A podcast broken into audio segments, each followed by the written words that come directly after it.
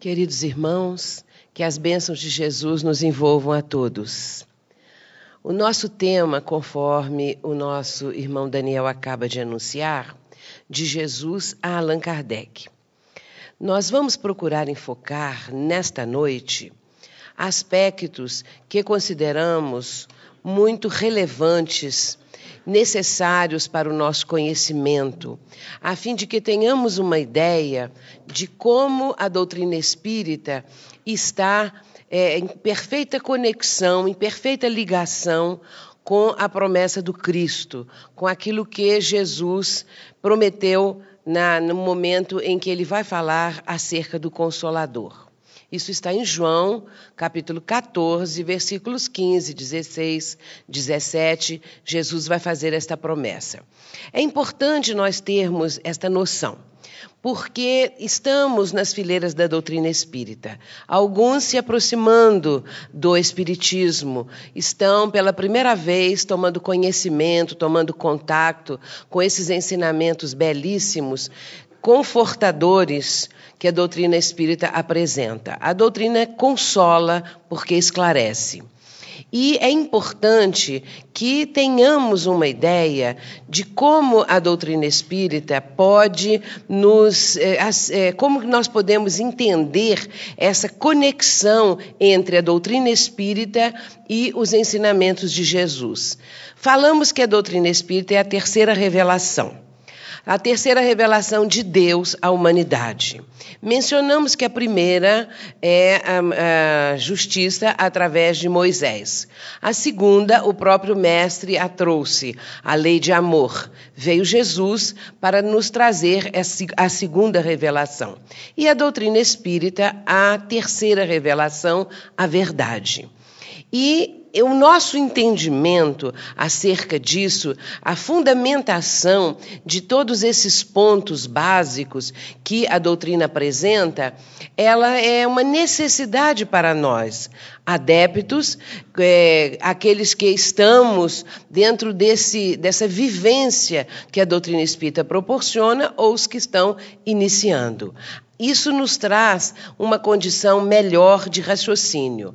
A doutrina apresenta a fé raciocinada, a fé que raciocina, que indaga, que perquire e que busca a razão de todas as coisas. Não mais a fé cega, a fé imposta, mas a fé que elucida, que esclarece, que amplia uma das questões, uma das coisas mais belas que o ser humano tem como atributo, o discernimento.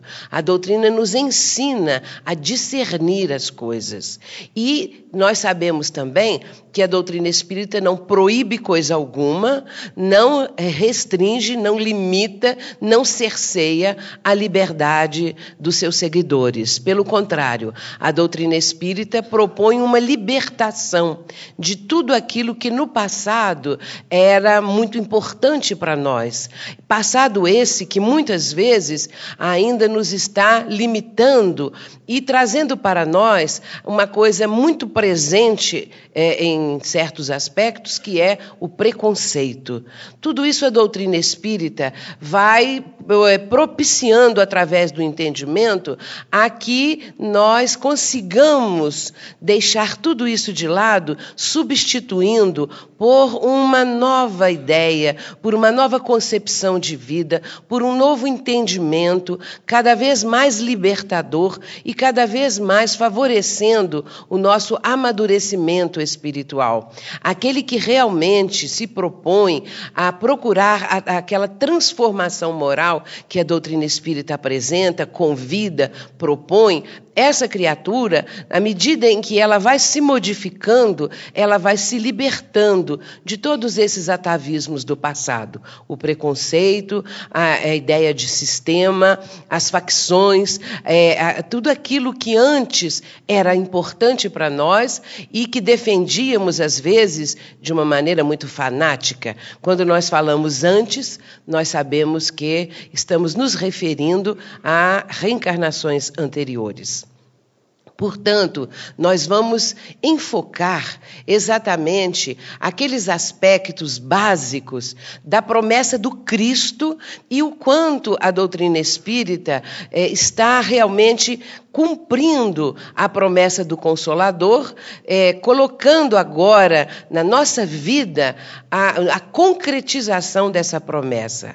A promessa foi feita há dois mil anos e ela está se concretizando cada vez mais, porque não vamos dizer que há uma concretização, uma realização plena, completa, é, à medida em que os próprios seres humanos, as próprias criaturas vão assimilando os conhecimentos da doutrina e buscando vivenciá-los, à medida em que a ciência vai progredindo e trazendo novas confirmações, novas descobertas, é, situações outras que até então né, eram desconhecidas e que agora a ciência está desvelando, desvendando para a humanidade, o Espiritismo vai incorporando tudo isto, porque a doutrina espírita é, abre essa perspectiva, aceita é, essa condição de progressividade, que é uma das suas características. Ela é de caráter progressivo,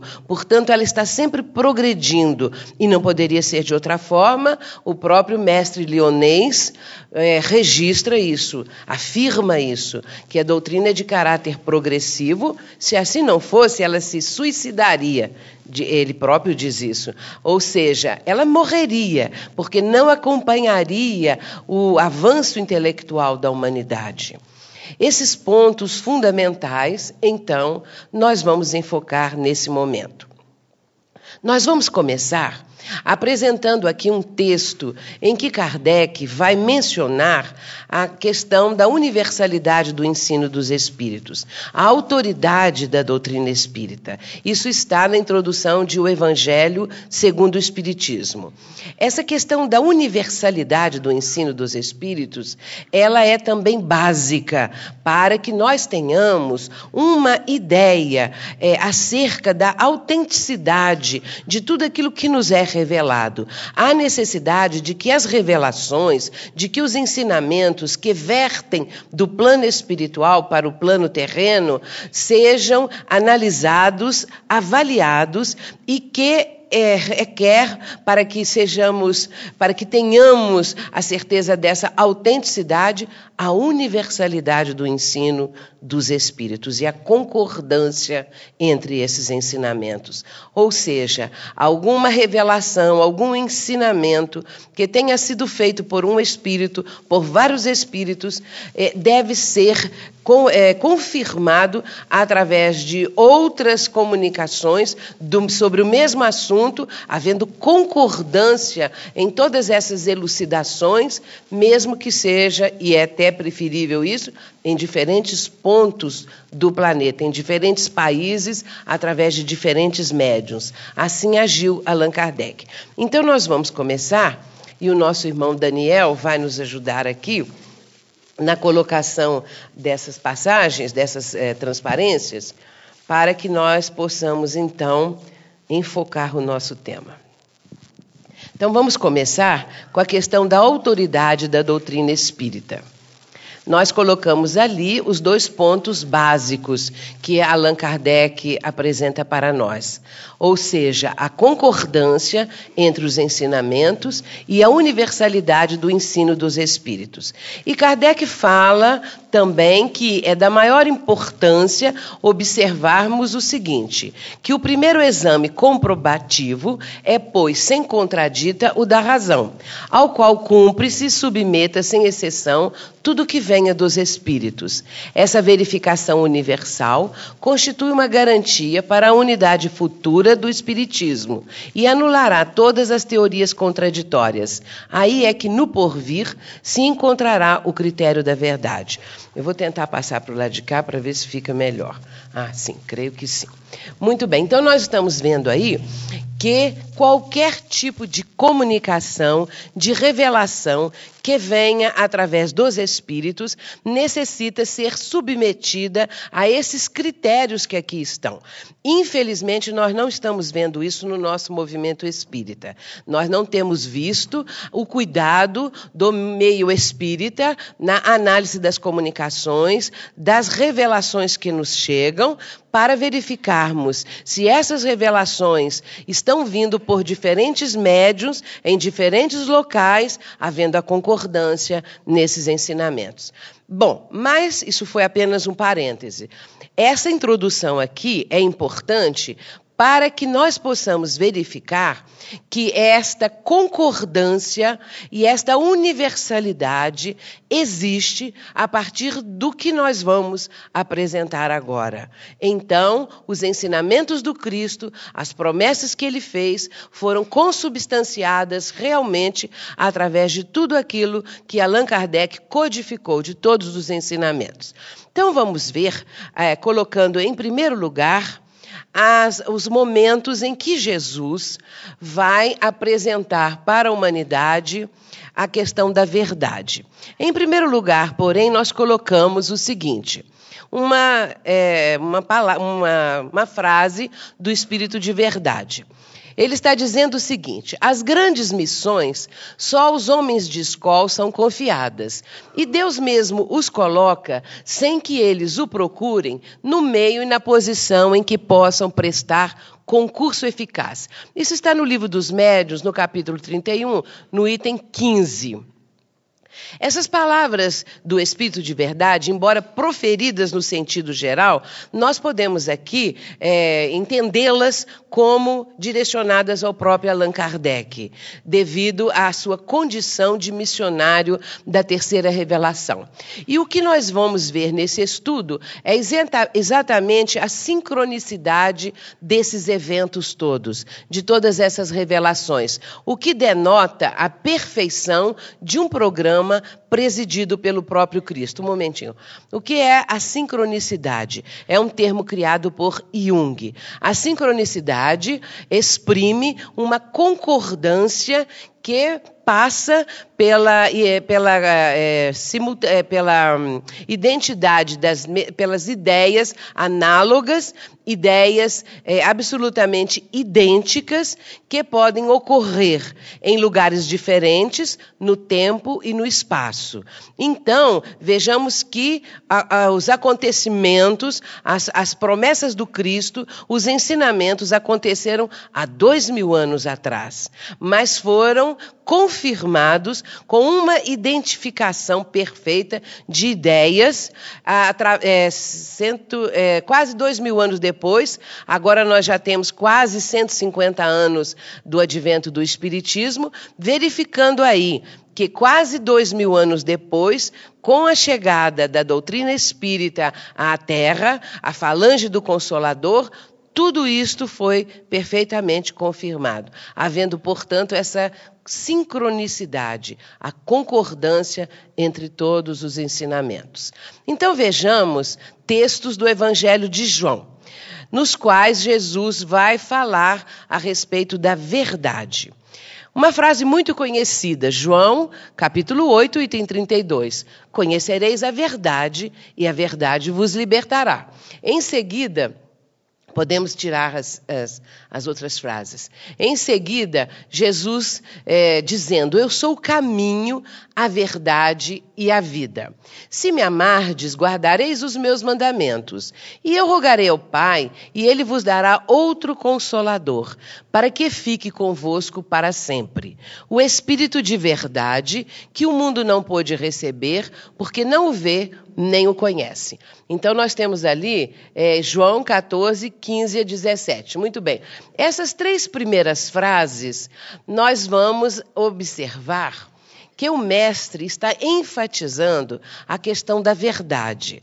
A verdade é uma busca da humanidade de uma maneira geral. Todas as criaturas que pensam, que refletem na sua própria situação, que buscam respostas em relação aos dramas intrincados da vida, os problemas da vida, as pessoas procuram respostas e, especialmente, a verdade a respeito disso tudo. Então, Jesus está falando acerca disso. E ele faz a promessa do Consolador exatamente no momento em que ele está se despedindo dos discípulos. É aquele instante denominado de a última ceia. É o momento em que, após a cerimônia do lava-pés, Jesus vai, é, após a saída de Judas da sala, Jesus vai transmitir as suas últimas instruções aos discípulos. Ficaram onze na sala. E Jesus, então, vai despedindo-se deles, fazer a promessa do Consolador. É nesse instante que ele faz a promessa. Ele não fez antes, ele não fez no meio da sua trajetória, mas sim na despedida, porque Jesus sabia que aquele seria o momento decisivo, era as suas últimas instruções, ele já estava prevendo tudo o que aconteceria e nesta hora ele faz essa promessa. Mas ele diz também: Não vos deixarei órfãos, voltarei para vós. Mas aquele consolador, o Espírito Santo, que o Pai enviará em meu nome, esse vos ensinará todas as coisas e vos fará lembrar de tudo quanto vos tenho dito muito claras as afirmativas de Jesus, as promessas do Mestre. Alguma coisa haveria de acontecer realmente, mas alguma coisa absolutamente diferente daquilo que até então os profetas, aqueles missionários que vieram preparar a vinda do Mestre e outros que surgiram ao longo dos tempos, uma, uma situação nova. Não se repetiriam aqueles eventos dos missionários e dos profetas profetas, mas sim algo que pudesse ficar para sempre e que pudesse também é, ensinar, lembrar tudo aquilo que Jesus havia ensinado. Ele já sabia que os seres humanos iriam modificar, adulterar, interpolar os seus ensinamentos, como de fato aconteceu. Então vejamos que Após essa reflexão em torno dessas, eh, desses momentos aqui em que Jesus menciona acerca da verdade, vamos lembrar o seguinte: que Allan Kardec, naquele instante, é, pode até apagar, naquele instante em que é, Allan Kardec é, vai começar o seu trabalho de pesquisa, naquele momento em que ele vai assistir às primeiras reuniões das mesas girantes, porque ele foi convidado duas, três vezes e ele recusou. O professor Rivaio, ele não foi logo no primeiro instante, mas quando ele achou que realmente a pessoa que o estava convidando era merecedora de crédito, era uma pessoa séria, ele conhecia, então ele foi assistir à questão das mesas girantes, que era muito em moda na época, as mesas respondiam perguntas perguntas e o professor Rivaio foi assistir aquelas reuniões. E logo no primeiro momento, ele notou, ele observou, e não podia ser de outra maneira, que aquilo não era uma brincadeira, não era um passatempo, mas sim que por detrás daquelas respostas havia alguma coisa inteligente, um ser inteligente, já que a mesa não teria condições é, de fazer, de dar as respostas, mas sim alguém, alguém superior, com uma inteligência, estava trazendo as respostas. No primeiro momento, assim que o professor Rivaio começa a participar, a reunião muda de caráter. A reunião se torna uma reunião séria. E os espíritos que passam a se comunicar eram espíritos de outro patamar evolutivo. Não mais os espíritos brincalhões que faziam promessas, que falavam do futuro, de casamentos, essas coisas todas. E o primeiro espírito que veio conversar com o professor Rivaio deu o nome de Zéfiro. E o professor Rivaio, logicamente, não tinha conhecimento algum acerca de mediunidade, desse intercâmbio, é, da, da, forma até mesmo de é, entrevistar o espírito, interrogar, é, conversar com ele. E para o professor Rivaio, aqueles espíritos, ele o chamaria, a partir daquele instante, de espíritos familiares. Para ele, era a forma melhor, mais adequada de conversar com esses espíritos. E é então nesse momento, numa daquelas reuniões iniciais, que, Allan, que o professor Rivaio vai, é, conversando com Zéfiro, falar a respeito do espírito familiar dele. E Zéfiro vai dizer que ele estava presente e que o próprio professor Rivaio poderia conversar com ele. Então ele vai começar aquele diálogo fantástico que significaria o momento máximo da abertura, digamos assim, da chegada da falange do Consolador prometido por Jesus. Então é isso que nós vamos colocar, o momento em que o professor Rivaio vai interrogar o espírito que estava se comunicando. Então ele diz assim: meu espírito familiar, quem quer que tu sejas, agradeço-te o me teres vindo visitar. Consentirás em dizer-me quem és? A resposta do Espírito: Para ti, chamar-me-ei a verdade. E todos os meses aqui, durante um quarto de hora, estarei à tua disposição. Isso aconteceu exatamente no dia 25 de março de 1856 e está em Obras Póstumas, na página 274. Muito bem. Então, nesse momento, o Espírito vai se denominar a verdade. Vejamos que a interrogação feita por Kardec é, é, é, feita assim de uma maneira que denota a pessoa ainda não conhecedora da, da, da forma de abordagem, da maneira de se dirigir ao espírito. Então, ele vai ter como resposta que este espírito superior estaria ali à sua disposição por um quarto de hora uma vez por mês, não é? Todos os meses aqui durante um quarto de hora estarei à tua disposição. Mas depois, mais adiante, Kardec vai dizer que as comunicações se tornaram até mais frequentes de acordo com a necessidade. Então vamos ver o seguinte: que é, a revelação se achava em curso e nada mais poderia detê-la. O Espírito de Verdade abre o painel do infinito e inaugura a era da razão. Naquele primeiro momento, o professor Rivaio não tinha conhecimento, não poderia, por exemplo, ter uma ideia daquele impacto, daquela importância do que viria em seguida, do impacto que essa revelação causaria.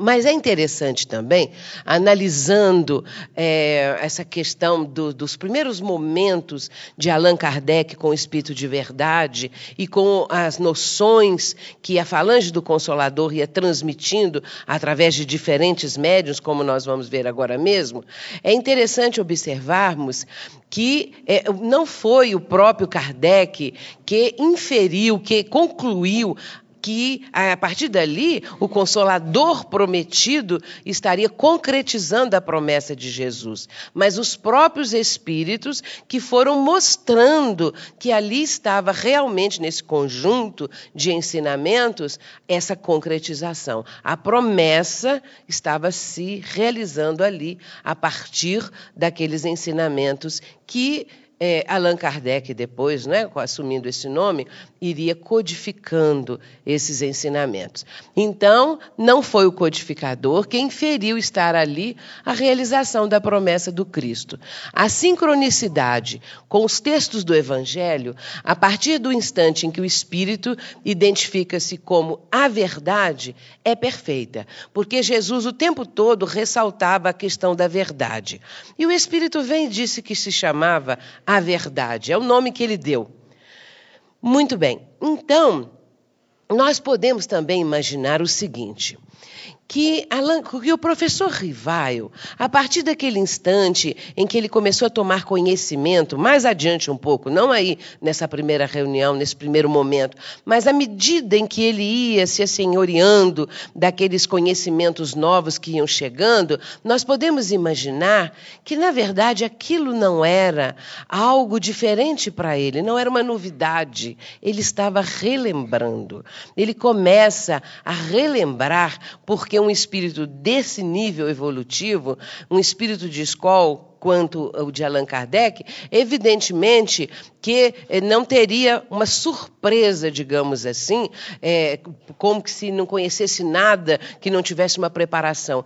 Claro que ele estava relembrando ele tinha conhecimento disso tudo, daí, inclusive, a, a, a, rapidez com que ele pôde realizar esse trabalho notável da codificação, dos livros todos, porque foi num período muito rápido. E quem não conhecia nada, quem não tivesse um conhecimento anterior e uma preparação prévia, realmente não faria isso em tão pouco tempo quanto ele, não é? Então vamos ver o seguinte.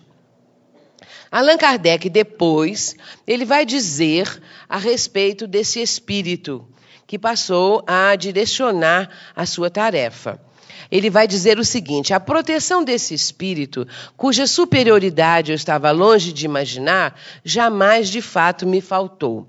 A sua solicitude e a dos bons espíritos que agiam sob as suas ordens se manifestou em todas as circunstâncias da minha vida, quer me remover dificuldades materiais, quer me facilitar a execução dos meus trabalhos, quer, enfim, a me preservar dos efeitos da malignidade dos meus antagonistas, que foram sempre reduzidos à impotência.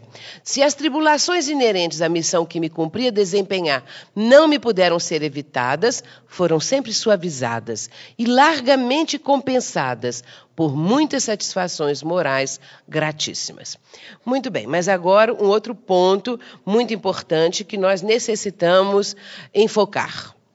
Tudo isso aí foi o desenvolvimento do, do, trabalho de Allan Kardec, da sua tarefa missionária, e a familiaridade que aos poucos ele foi adquirindo com o espírito de verdade, que com toda essa falange de espíritos que se comunicavam através de diferentes médiums. Entretanto, Allan Kardec trabalhou muito diretamente com certas médiums, que eram quase meninas, adolescentes.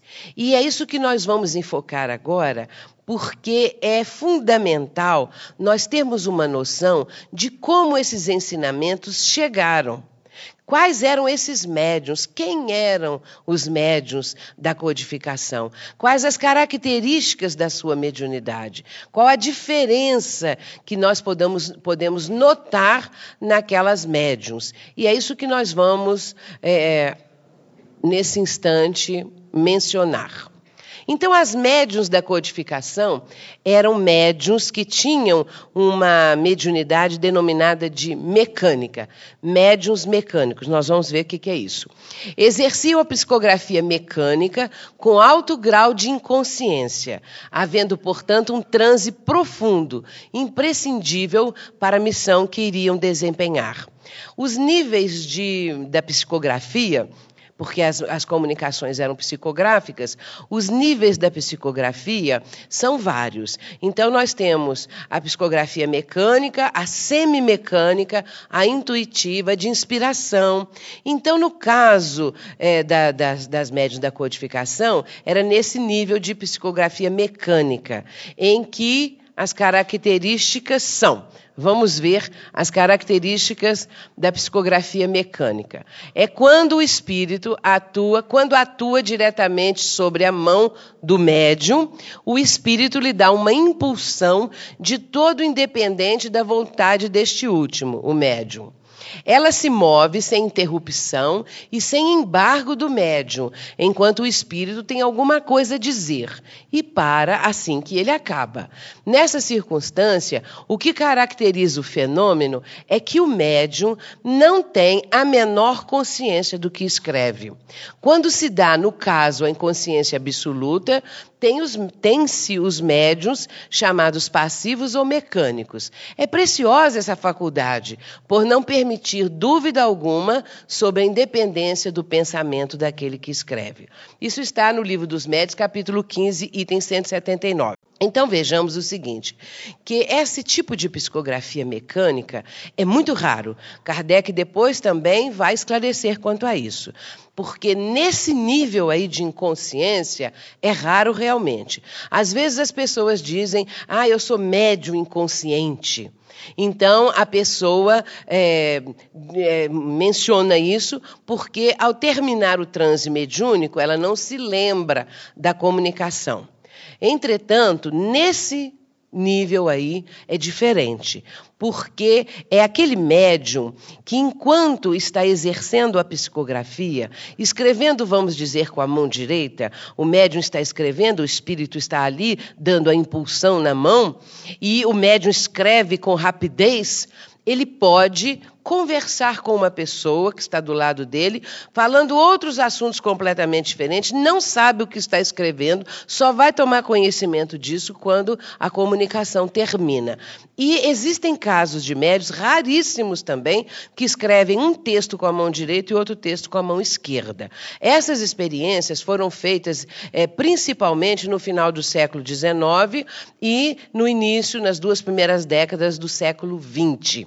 Uma das médiuns que realizava esse tipo de coisa era Elizabeth de Esperance, que foi muito pesquisada e é, cientistas que pesquisaram a mediunidade de Elizabeth de Esperance constataram a legitimidade, a autenticidade dos fenômenos mediúnicos que ela era a, a intérprete. Então, no caso de Elizabeth de Esperance, no escuro ela psicografava e conversava com as pessoas. Depois fizeram experiências também no mais claro, na penumbra, na claridade, na escuridão e sempre com perfeita autenticidade. Ela conversava qualquer assunto com várias pessoas e a mão ia psicografando. E fizeram o seguinte: é, chamaram pessoas entendidas em vários ramos do conhecimento humano, pessoas que conheciam música profundamente, outros que conheciam é, um tipo de ciência qualquer, e vinham fazer perguntas que eram colocadas ali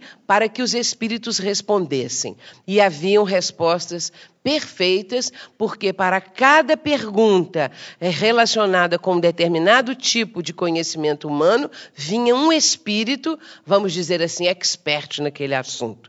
Então, veio um espírito que conhecia música responder sobre a música, um espírito que conhecia medicina, ciência, física, o que fosse lá que estivesse sendo perguntado, respondendo às questões propostas e ela exercendo a psicografia mecânica.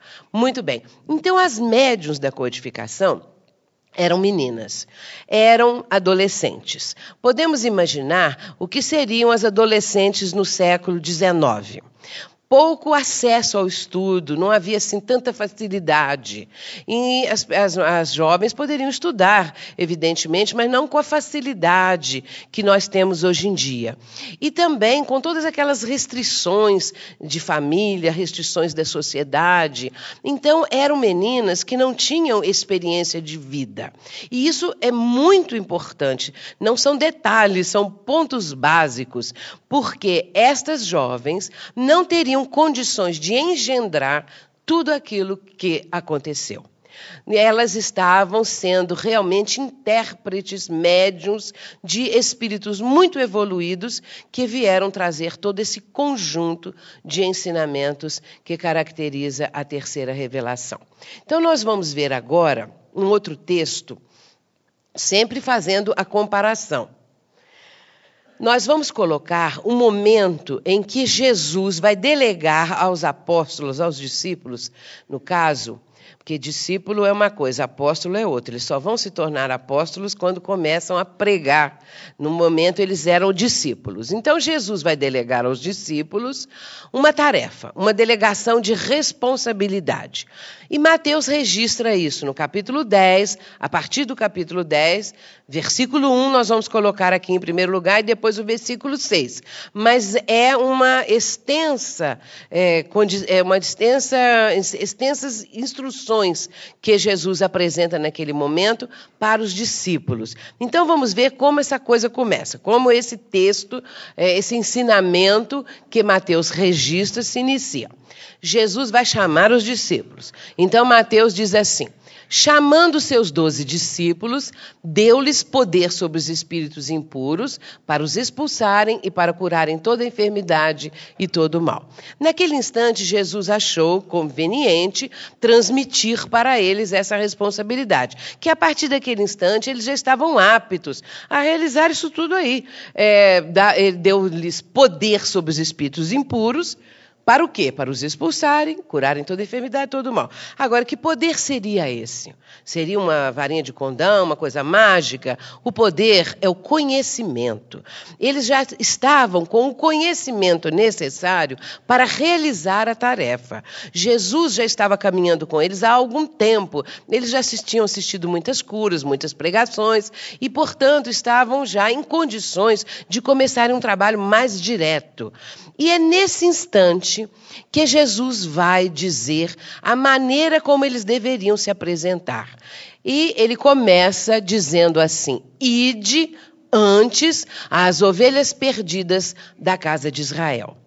E em sequência nessa passagem, ele vai ensinar como que os discípulos deveriam fazer, que eles deveriam ir dois a dois, que não necessitariam levar dinheiro, nem bolsa, nem alfoge, nem coisa nenhuma, que eles fossem é, para a, a, as ovelhas perdidas da casa de Israel, quando chegassem numa casa, que eles saudassem aquela família, aquela casa, se a casa fosse digna, eles ficariam ali, transmitiriam os conhecimentos, mas se eles notassem que a casa não era digna, que eles se retirassem, batendo o pó das sandálias, ou seja, não levando nenhum ressentimento, nenhuma mágoa.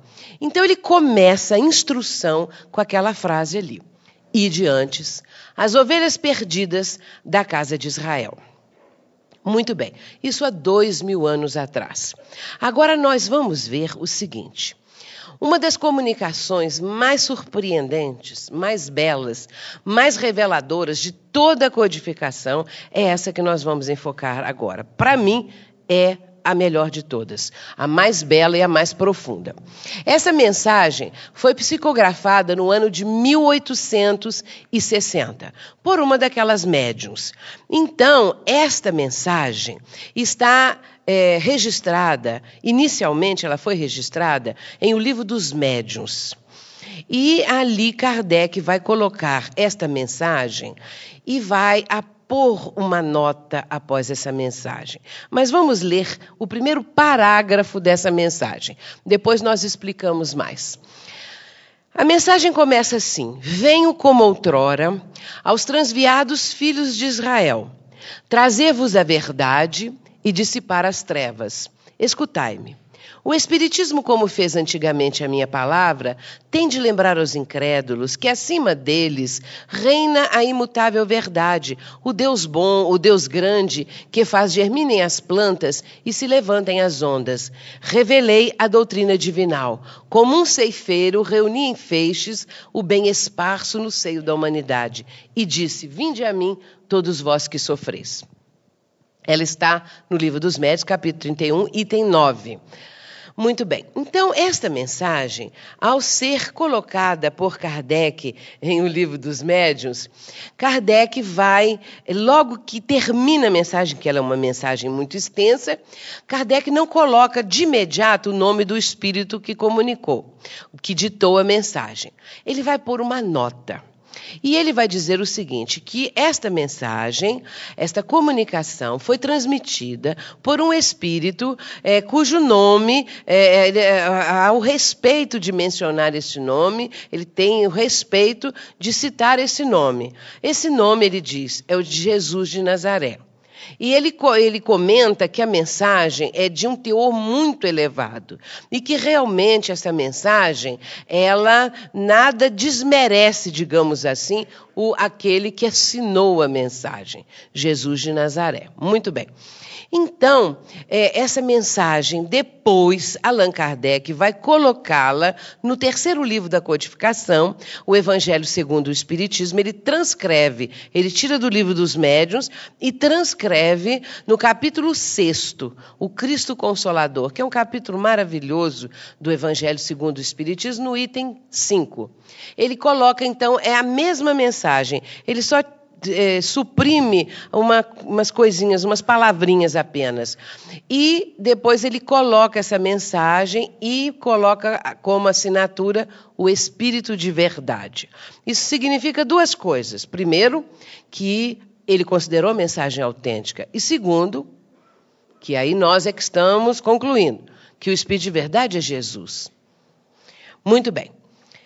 Mas vamos analisar esta mensagem vejamos que o Espírito de Verdade, vamos denominar assim, vai iniciar a mensagem exatamente dizendo: Venho como outrora aos transviados filhos de Israel.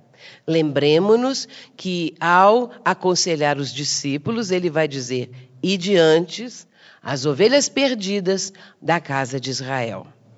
E a mensagem se inicia exatamente assim. Venho como outrora aos transviados filhos de Israel, trazer-vos a verdade e dissipar as trevas, as trevas da ignorância, as trevas que estavam e estão até hoje, né, obscurecendo o pensamento da humanidade. O Espiritismo, como fez antigamente a minha palavra, tem de lembrar aos incrédulos que acima deles reina a imutável verdade. O Deus bom, o Deus grande, que faz germinem as plantas e se levantem as ondas. Jesus vai enfocar aí o tema magno, Deus. Porque até então, o conhecimento é, das pessoas, a visão que as pessoas têm acerca de Deus, tinham e têm, até os dias atuais, é o Deus da lei mosaica. É o Deus que é cruel, que vinga, que persegue, que castiga, que privilegia alguns dos seus filhos. Mas o Espírito de verdade está mostrando aí o Deus bom, o Deus grande, que faz, ele dá dois exemplos apenas: germinem as plantas e se levantem as ondas. E vejamos também que Allan Kardec, ao é, organizar o livro dos Espíritos, vai colocar como primeiro capítulo exatamente esse tema: Deus. Porque o próprio codificador é, intuiu, sabia que o tema mais necessário para a humanidade é exatamente esse, uma nova concepção acerca do nosso Pai, porque fomos criados por Deus, somos filhos de Deus. E até então estávamos tendo uma noção acerca do nosso pai como um pai muito cruel, um pai que nós, pais terrenos, não fazemos o que ele faz. Nenhum de nós que tem um pouco de bom senso, de equilíbrio, quer ver o seu filho é, condenado ao fogo do inferno, a, a, uma, a um sofrimento eterno. Qualquer pai faria o possível para tirar o seu filho de um sofrimento desse, para resgatá-lo, para ajudá-lo.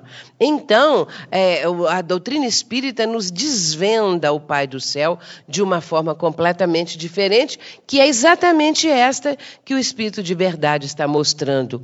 E aí ele diz: revelei a doutrina divinal, ou seja, os ensinamentos de Deus, não é? Todas as leis divinas, tudo o que está sob a égide de Deus a doutrina divinal, os conhecimentos acerca das leis divinas.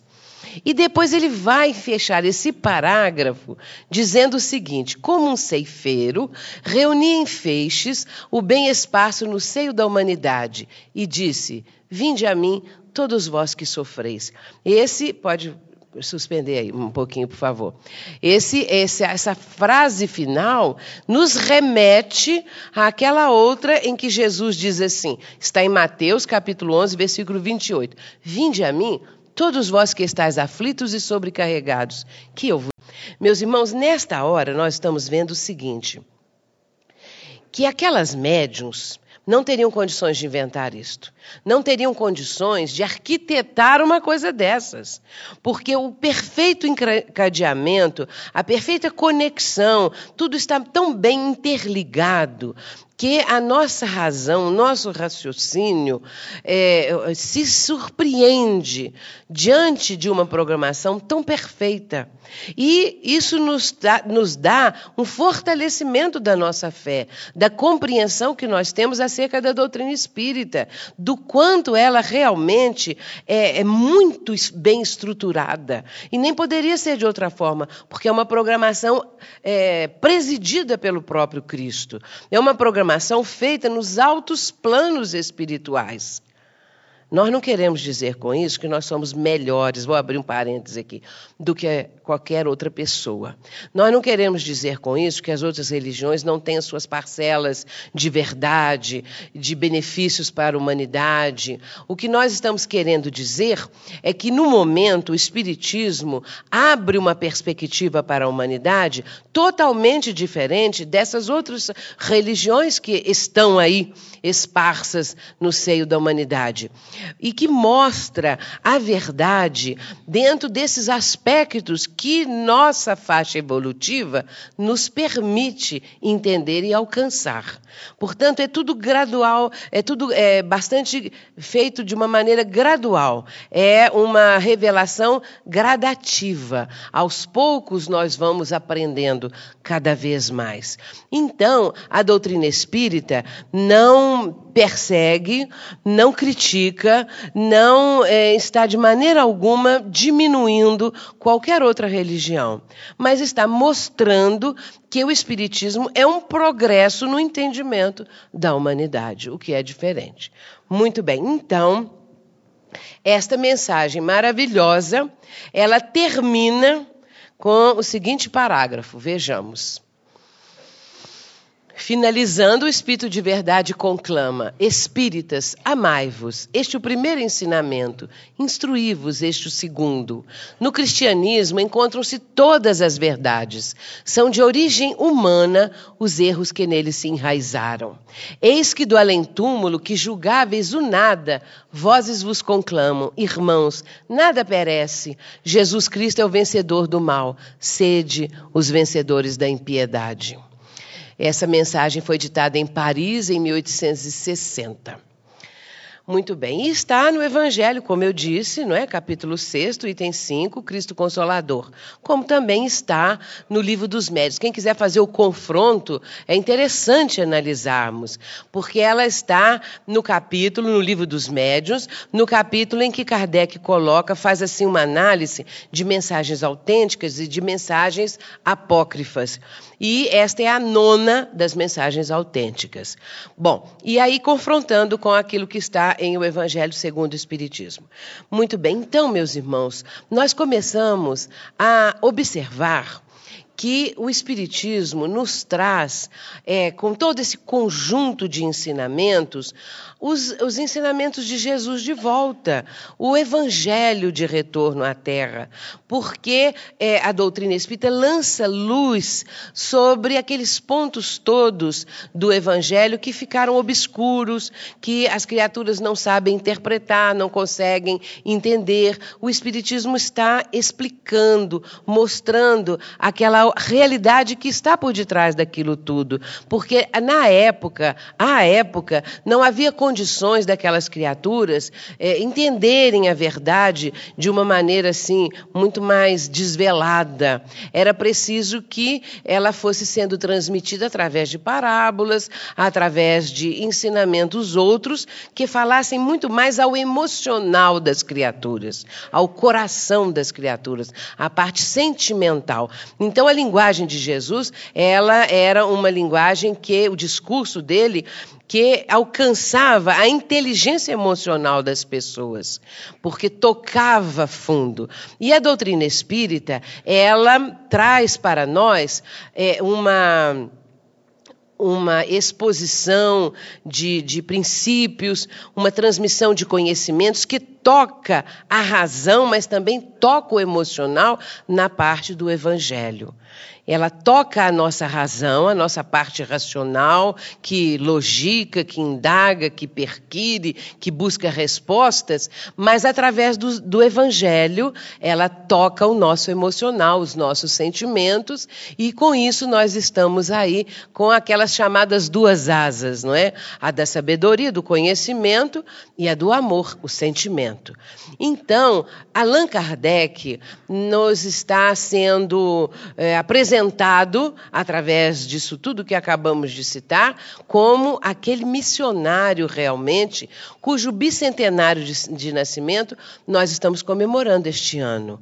Em outubro, nós vamos comemorar o bicentenário de nascimento de Allan Kardec.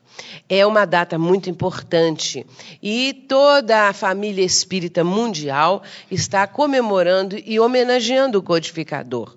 E nós vemos aí a segurança de Allan Kardec, a sua condição realmente é, de legítimo missionário, em perfeita sintonia com a falange do Espírito de Verdade. Mas é muito importante dizermos também o seguinte: que as médiums e todos aqueles que ajudaram, os, os demais médiums, que ajudaram Allan Kardec também fazem parte, faziam e fazem parte dessa mesma falange. E espíritos que vieram, é, contemporâneos de Allan Kardec, aqueles que no início estiveram ali apostos, dando sustentação à obra kardeciana, eles também fazem parte dessa mesma falange. E aí nós vemos Leon Denis, nós vemos Gabriel Delane, o pai dele, Alexandre Delane, a mãe dele, que era uma família maravilhosa, e que Kardec colocou é, Gabriel Delane, quando garoto, no seu colo, nos seus joelhos. Então Kardec brincou com Gabriel Delane enquanto ele era garotinho, muito pequeno ainda. Então toda a família Delane estava muito envolvida com Allan Kardec e com a sua esposa, Amélie Gabrielle Baudet. Pois bem, meus irmãos, com isso tudo, nós ficamos mais fortalecidos, porque nós precisamos realmente entender melhor a doutrina espírita, estudá-la, para que a nossa razão se amplie, se estruture, se fortaleça, nosso horizonte se abre. É, eu ouvi de um amigo nosso que faz conosco o programa na Rede Boa Nova, o José Maria de Medeiros Souza, deve ser conhecido de alguns aqui ou de muitos. José Maria me disse uma coisa que eu achei maravilhosa e agora eu ando repetindo por aí afora. É, José Maria disse assim: que as outras religiões dizem assim: homem, és pó e ao pó retornarás. A doutrina espírita diz assim: os espíritos são seres inteligentes da criação. Olha que coisa diferente a visão de que nós somos pó e ao pó retornaremos. Eu falo assim, é muita poeira até, né? Agora, a doutrina nos mostra que nós, o homem, o ser humano, são os seres inteligentes da criação. Olha que, olha que coisa maravilhosa, que perspectiva, que ideia, não é diferente. E cada vez mais a doutrina vai saindo, sai fortalecida dos avanços da ciência, de tudo isso que a ciência está trazendo para nós e aquilo que ela apresenta. Às vezes, algumas pessoas dizem assim, no próprio meio espírita. Ah, a doutrina espírita precisa ser atualizada. Kardec precisa ser atualizado porque não conhece. Porque se conhecesse, não diria uma coisa dessas. Portanto, é, isso tudo que nós estamos vendo aí no avanço tecnológico, científico, está perfeitamente é, embasado, a doutrina espírita tem isso como base, os pontos fundamentais dessas descobertas, disso tudo que está alcançando, porque o Espiritismo fala para o futuro da raça. Calderaro, o espírito instrutor de André Luiz, num livro fantástico, No Mundo Maior, Calderaro, a certa altura, quando ele está instruindo André Luiz, ele vai dizer o seguinte: o homem, para auxiliar o presente, é obrigado a viver no futuro da raça. Eu gosto muito dessa frase. Eu cito muito essa frase: o homem, para auxiliar o presente, é obrigado a viver no futuro da raça.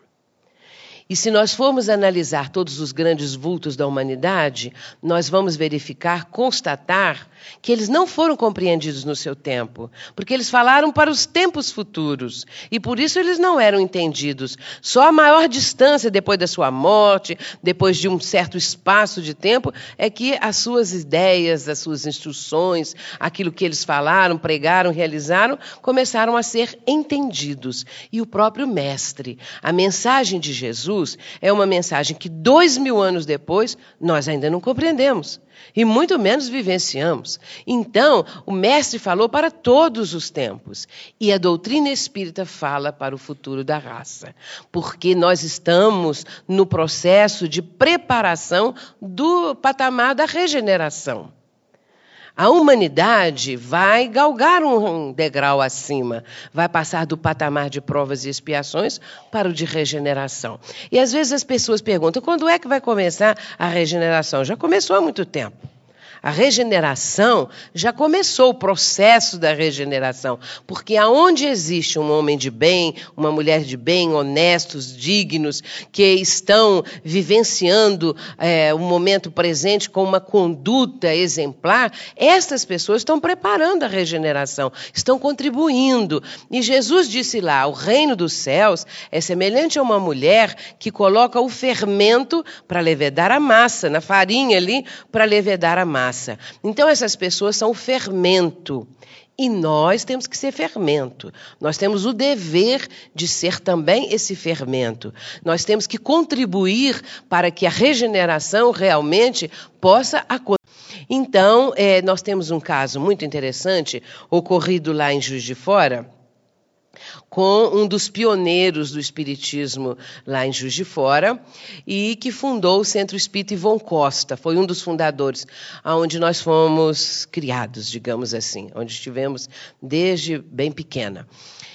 Então, o nome dele é Exaltino da Silveira Filho. Ele veio a ser sogro da Elaine Tornel da Silveira, que esteve aqui há pouco tempo.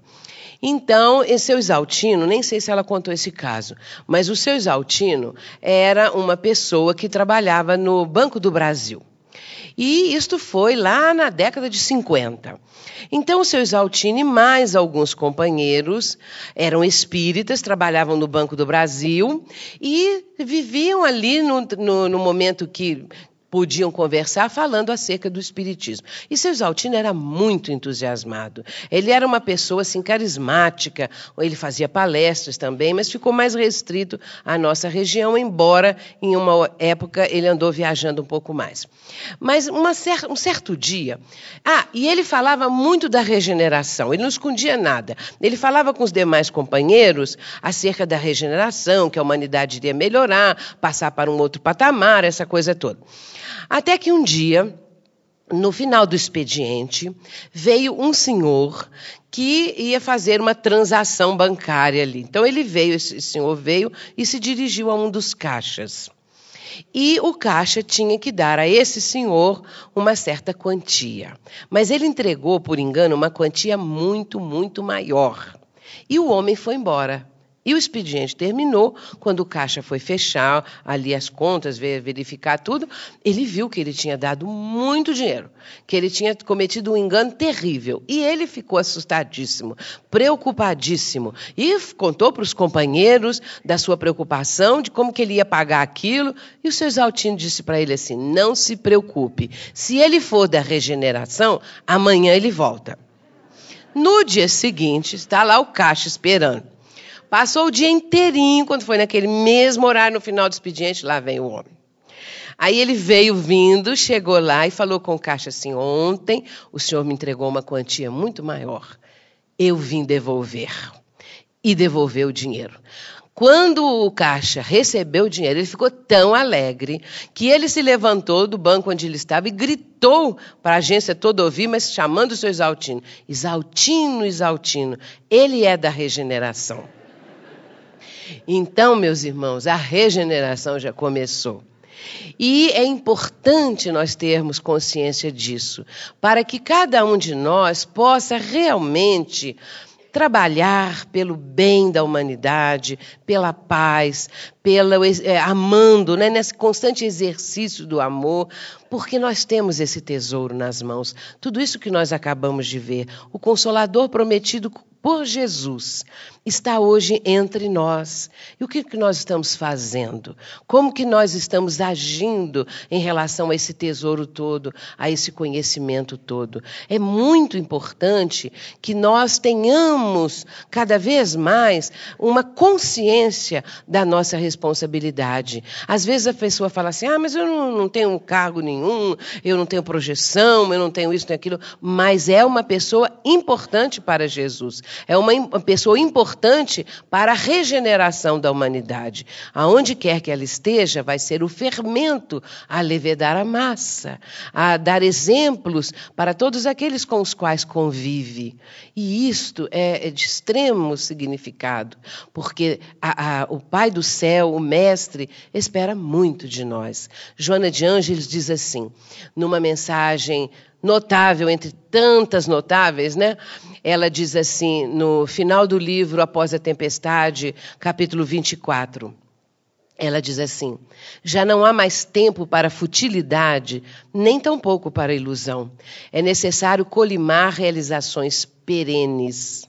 E ela nos está convocando à nossa realização constante, a, a, deixarmos de lado esta ilusão do mundo, porque nós já nos iludimos muito nas reencarnações precedentes. E agora já é hora de deixarmos de lado a futilidade, as ilusões, essas coisas todas, para pegarmos na charrua com vontade, para realmente prepararmos uma boa colheita para o futuro, semeando agora.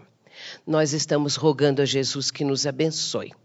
E lembrando nesse momento das últimas instruções do Mestre, Vamos ainda falar um pequeno pedacinho, que ainda dá uns cinco minutinhos mais, lembrando das últimas instruções de Jesus, quando ele está se despedindo dos apóstolos, dos discípulos, ele vai dizer o seguinte: isso está no capítulo 13 de João, é, versículo 31, por ali, na parte final. Jesus vai dizer assim: Filhinhos, por um pouco ainda estarei convosco. Um novo mandamento vos dou: que vos ameis uns aos outros, como eu vos amei, ou como eu vos tenho amado. Jesus está dando aí uma outra gradação de amor. Ele havia ensinado a regra áurea: amar a Deus sobre todas as coisas e ao próximo como a si mesmo, dando como referencial a própria pessoa, o seu próprio amor em relação a si mesmo, ao próximo e a Deus.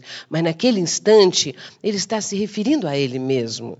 E o referencial de amor ali, de gradação, de intensidade, é o amor do Cristo em relação aos discípulos. Então ele vai dizer exatamente isso: amai-vos uns aos outros como eu vos amei. Os meus discípulos serão conhecidos por muitos se amarem. Isso a gente tem que pensar muito nisso. E depois, começando o capítulo 14 de João, ele vai dizer: Não se turbe o vosso coração. Crede em Deus, crede também em mim. Na casa do Pai há muitas moradas. Se assim não fosse, eu vou-lo teria dito: Vou preparar-vos o lugar. E nessa hora, Jesus deu ensejo a que Tomé, que era questionador, fizesse uma pergunta. E uma boa pergunta em nome de toda a humanidade, porque nós também estaríamos curiosos de saber que lugar é esse, Senhor. Ele pergunta: Nós não sabemos que lugar é esse, nem sabemos para onde vais. Dando ensejo a que Jesus dissesse: Eu sou o caminho da verdade e da vida, e ninguém vem ao Pai senão por mim.